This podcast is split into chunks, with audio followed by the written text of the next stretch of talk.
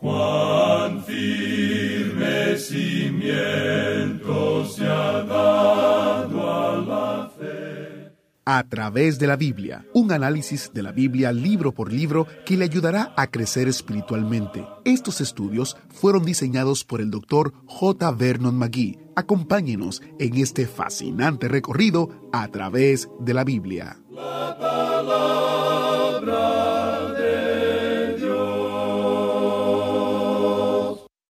¿Alguna vez ha intentado hacer algo que piensa que agradaría al Señor pero no lo logra hacer o no lo puede hacer bien?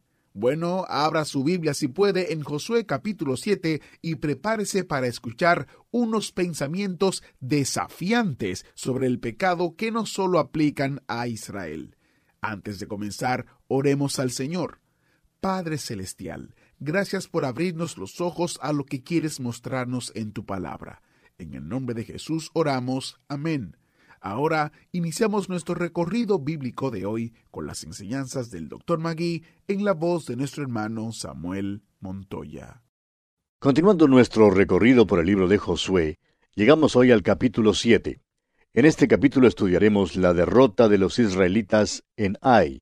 Veremos también que Josué se queja y Dios le instruye en cuanto a lo que debe hacer.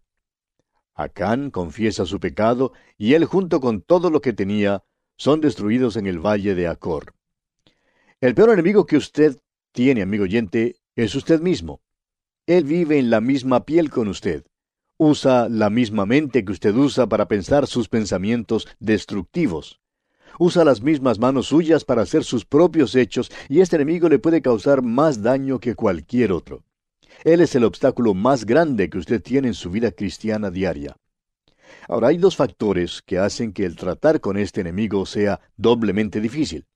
En primer lugar, no estamos dispuestos a reconocerlo e identificarlo. Tenemos recelo de nombrarlo como enemigo. El hecho es que a la mayoría de nosotros nos gusta este enemigo. El segundo problema es que Él está dentro de nosotros. Si solo saliera Él para luchar como un hombre, sería diferente, pero no saldrá. No es que sea cobarde, sino que le es más fácil luchar desde su posición interna, desde adentro. Naciones, ciudades e individuos han sido destruidos por el enemigo de adentro. Encontramos en la historia antigua una narración auténtica que por mucho tiempo fue clasificada dentro de la mitología de que la ciudad de Troya resistió a los griegos por unos diez largos y fastidiosos años. Por fin los griegos se fueron navegando y dejaron un caballo hecho de madera. Los ciudadanos de Troya trajeron ese caballo hecho de madera dentro de sus puertas, y esto fue precisamente lo que causó la ruina y la destrucción de Troya. Porque había soldados griegos dentro del caballo. Al quitar nosotros nuestra mirada de las cosas de los antiguos campos de batalla y fijarla en los campos de la guerra espiritual, enseguida hallamos mucha evidencia de que las iglesias son destruidas desde adentro y no por las fuerzas de afuera.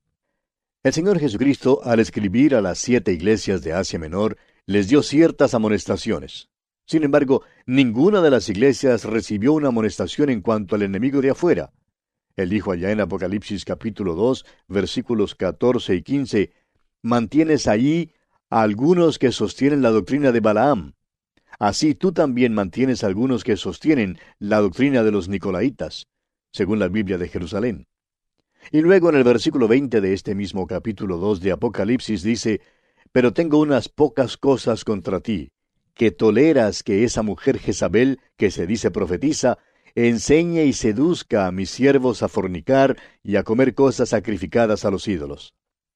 En realidad Cristo dijo a estas iglesias, Vosotros tenéis algo adentro que resultará en vuestra propia destrucción. La deslealtad y la infidelidad en la iglesia hoy en día, amigo oyente, dañan la causa de Dios más que cualquier enemigo que esté afuera. Al diablo solo le es posible dañar nuestras iglesias desde adentro y no desde afuera. Luego es posible que un individuo sea también destruido desde adentro.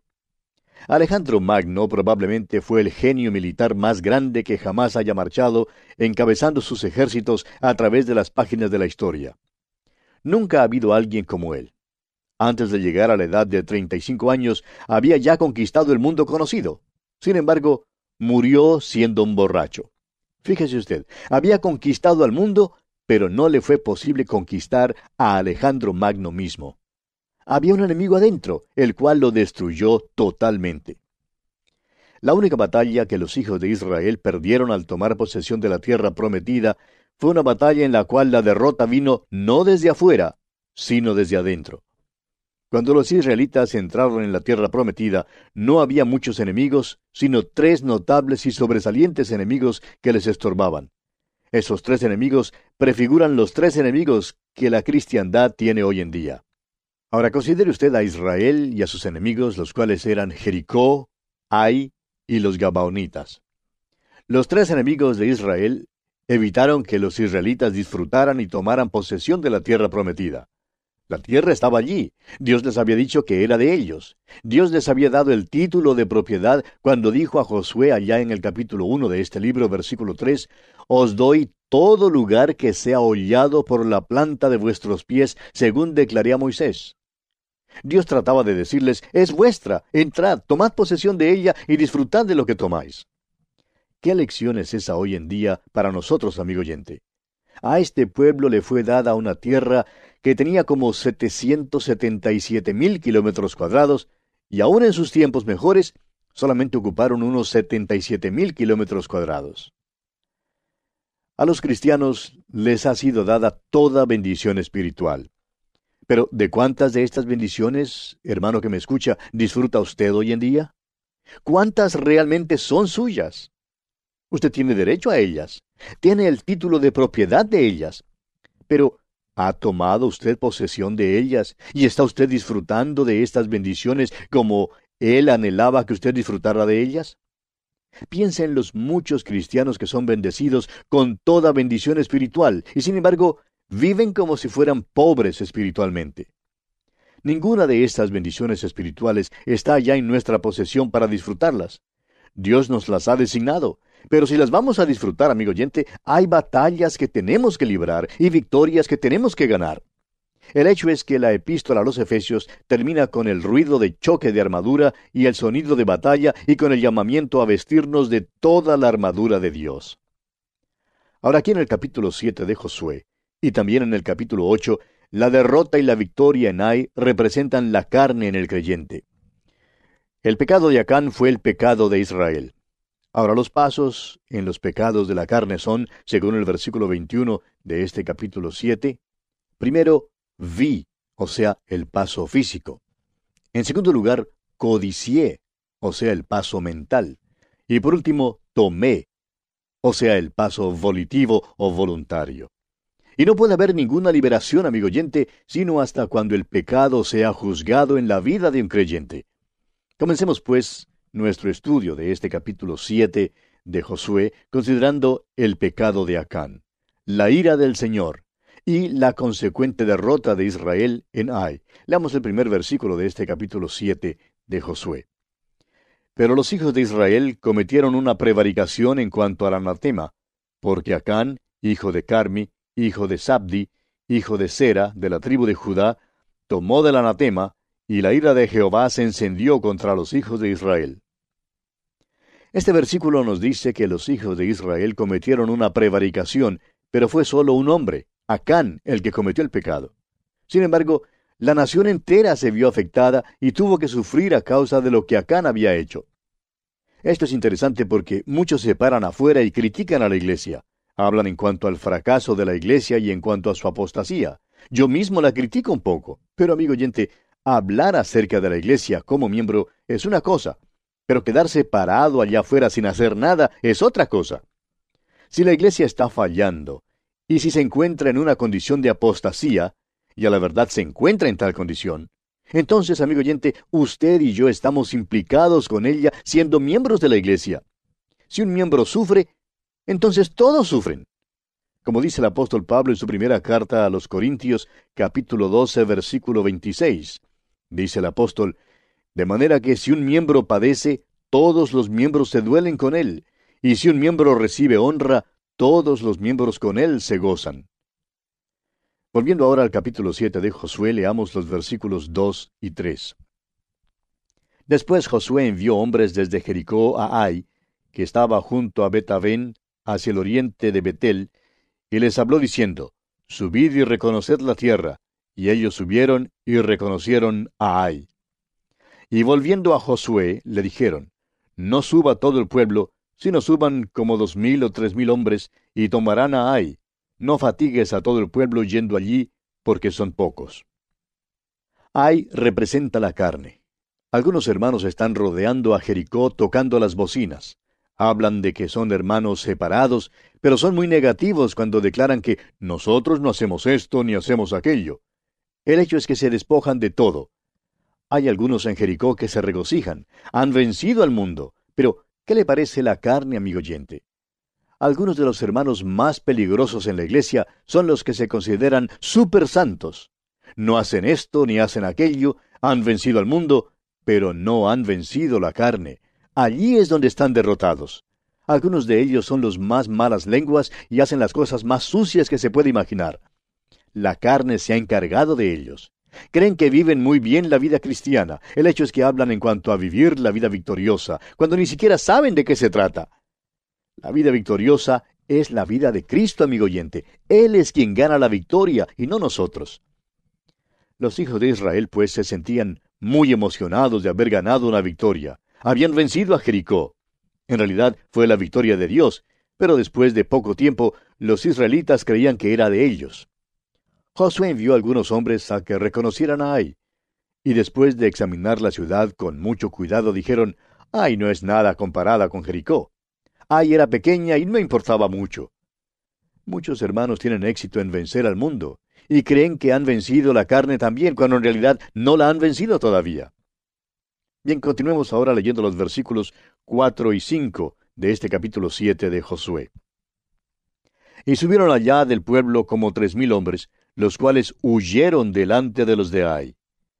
Y los de Ai mataron de ellos a unos treinta y seis hombres, y los siguieron desde la puerta hasta Sebarim, y los derrotaron en la bajada, por lo cual el corazón del pueblo desfalleció y vino a ser como agua.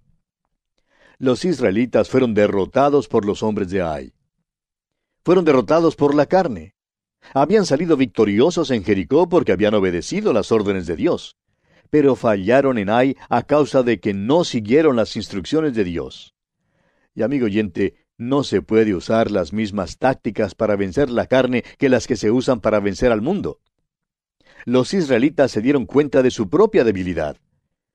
El apóstol Pablo sabía que él era débil cuando dijo allá en su carta a los Romanos capítulo 7 versículo 18, Y yo sé que en mí, esto es, en mi carne, no mora el bien, porque el querer el bien está en mí, pero no el hacerlo. ¿Ha notado usted, amigo oyente cristiano, que no tiene fuerza ni poder dentro de usted mismo? A usted no le es posible vivir la vida cristiana y Dios nunca le pidió que la viviera. Dios mismo quiere vivir la vida cristiana por usted. En el capítulo 7 de la carta del apóstol Pablo a los romanos, el apóstol descubrió que no había ningún bien en su vieja naturaleza. También descubrió que no había ningún poder en su nueva naturaleza. La nueva naturaleza quiere vivir para Dios, pero no tiene el poder para hacerlo, amigo oyente. En el capítulo 8 de esa carta a los romanos se nos presenta al Espíritu Santo de Dios. Y es sólo cuando somos llenos del Espíritu Santo de Dios cuando podemos vivir la verdadera vida cristiana. Bien, continuemos ahora con los versículos 6 y 7 de este capítulo 7 de Josué. Entonces Josué rompió sus vestidos y se postró en tierra sobre su rostro delante del arca de Jehová hasta caer la tarde, él y los ancianos de Israel, y echaron polvo sobre sus cabezas. Y Josué dijo, Ah, Señor Jehová, ¿por qué hiciste pasar a este pueblo el Jordán para entregarnos en las manos de los amorreos, para que nos destruyan? Ojalá nos hubiéramos quedado al otro lado del Jordán. Ya hemos escuchado cantar esta canción antes, amigo oyente. Josué está entonando una canción de melancolía. Aprendió la letra en el desierto con los hijos de Israel. Josué no entonó esta canción en el desierto, pero ahora sí la entona. No puede entender por qué había perdido la batalla. Por tanto, rompe sus vestidos y clama. Continuemos con la lectura de los versículos 8 y 9 de este capítulo 7 de Josué. Ay Señor, ¿qué diré ya que Israel ha vuelto la espalda delante de sus enemigos? Porque los cananeos y todos los moradores de la tierra oirán y nos rodearán y borrarán nuestro nombre de sobre la tierra. Y entonces, ¿qué harás tú a tu grande nombre? Y escuche lo que el Señor le responde en el versículo 10. Y Jehová dijo a Josué, Levántate, ¿por qué te postras así sobre tu rostro? Dios está diciéndole a Josué que se levante y que deje de lloriquear, vestido así de silicio y de ceniza. Hay cristianos que pasan mucho tiempo lloriqueando delante del Señor, amigo oyente, y el Señor dice que esto no sirve para nada provechoso. No es la solución de los problemas. Es curioso observar a algunas de las damas en nuestras iglesias que tienen la idea de que la manera de ser espirituales es andar despeinadas, con los vestidos sucios y carilargas. Creen que así demuestran ser muy espirituales. Pero la verdad, amigo oyente, es que están demostrando un abandono completo. Y Josué había hecho lo mismo que ellas. Era general, pero se veía mal con sus vestidos rotos, y Dios le dijo que se levantara. Y luego le dice aquí en el versículo 11, Israel ha pecado, y aún han quebrantado mi pacto que yo les mandé, y también han tomado del anatema, y hasta han hurtado, han mentido, y aún lo han guardado entre sus enseres.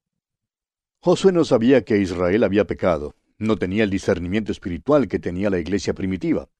Usted recuerda que cuando Ananías y Zafira mintieron en cuanto a su propiedad, allá en el capítulo 6 del libro de los Hechos de los Apóstoles, el Espíritu Santo lo descubrió enseguida y la iglesia quedó sensible en cuanto al pecado.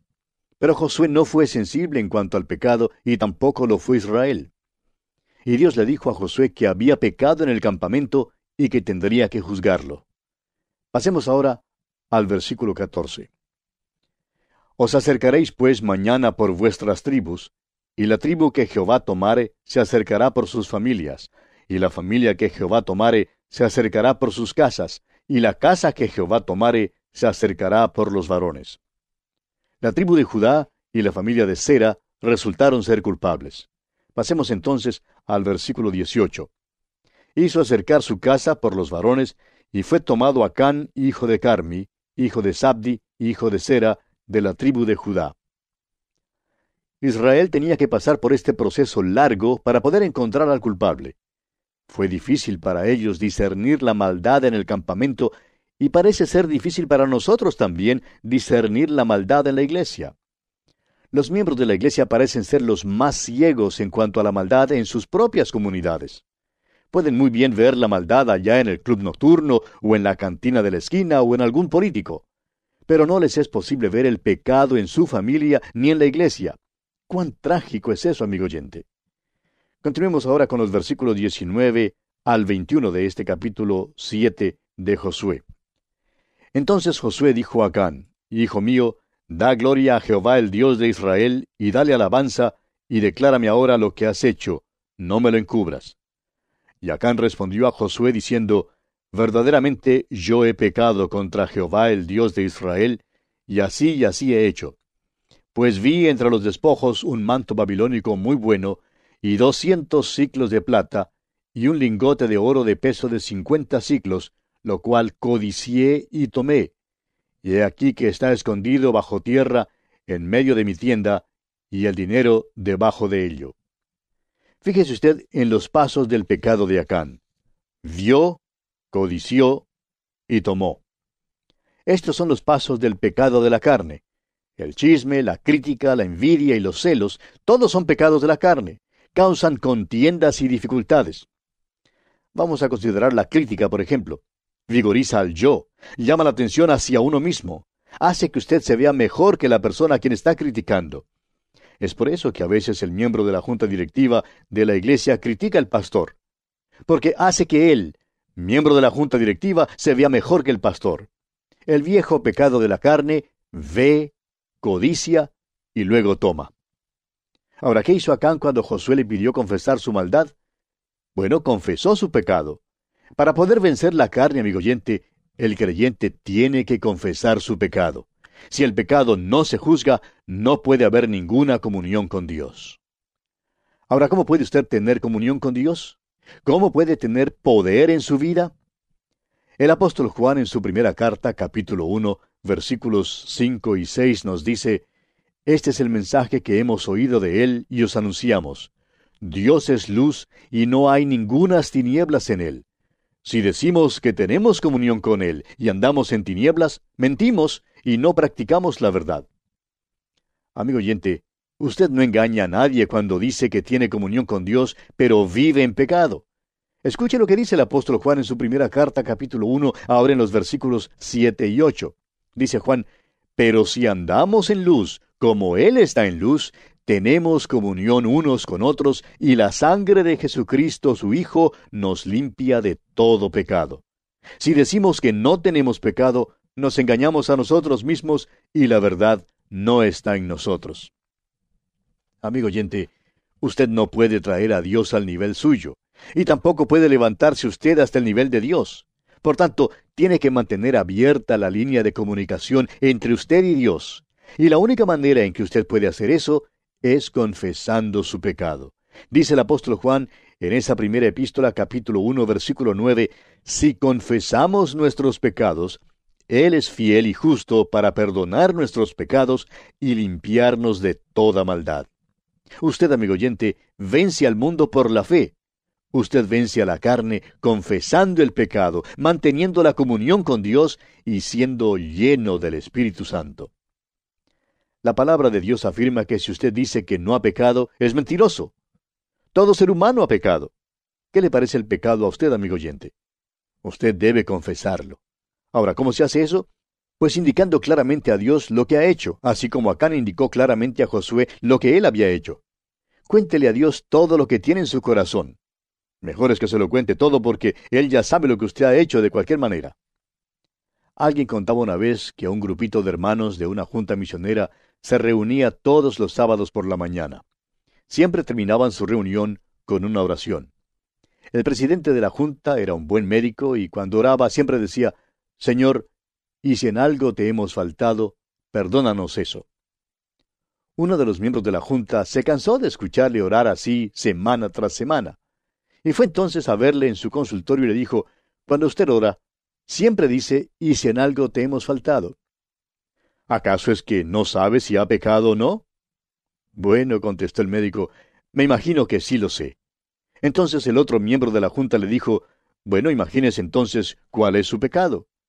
Y sabe usted, amigo oyente, que la próxima vez que oró el médico se imaginó cuál era su falta y dio en el clavo por primera vez. Es asombroso, amigo oyente, cómo nos gusta andar por las ramas en nuestra oración. Vaya a Dios y cuénteselo todo en cuanto a su pecado. Sin la confesión no puede haber ningún gozo ni poder en su vida. No habrá victoria sino hasta cuando confiese su pecado. Y bien, amigo oyente, nuestro tiempo se ha agotado por esta ocasión, así es que tenemos que detenernos. Terminaremos nuestro estudio de este capítulo 7 de Josué en nuestro próximo programa. Hasta encontrarnos en este mismo punto del dial, le deseamos una vida victoriosa en Cristo Jesús. Gracias Samuel Montoya y gracias por estar con nosotros en otro fascinante estudio. Si Dios lo permite, estaremos aquí mañana guardándote un asiento en el autobús bíblico. Hasta la próxima. ¿Fue de ayuda para usted el estudio de hoy? ¿Desea enviarnos algún comentario de lo que ha estado escuchando? Entonces escríbanos, no espere más. Nuestro correo electrónico es atv@transmundial.org. atv arroba transmundial.org. Si desea recibir las notas y bosquejos de lo que estamos estudiando, suscríbase gratis en nuestra página en internet a través de la Biblia.org barra notas. A través de la Biblia.org barra notas.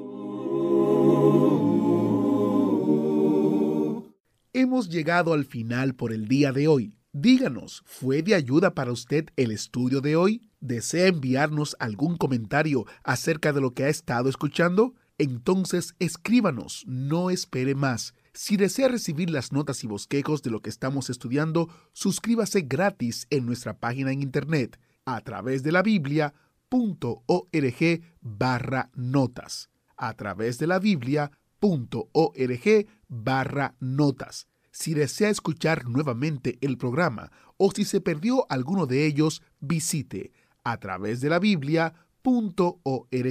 Repito, a través de la Biblia.org o escriba al correo electrónico atv@transmundial.org. atv@transmundial.org. a través de la Biblia.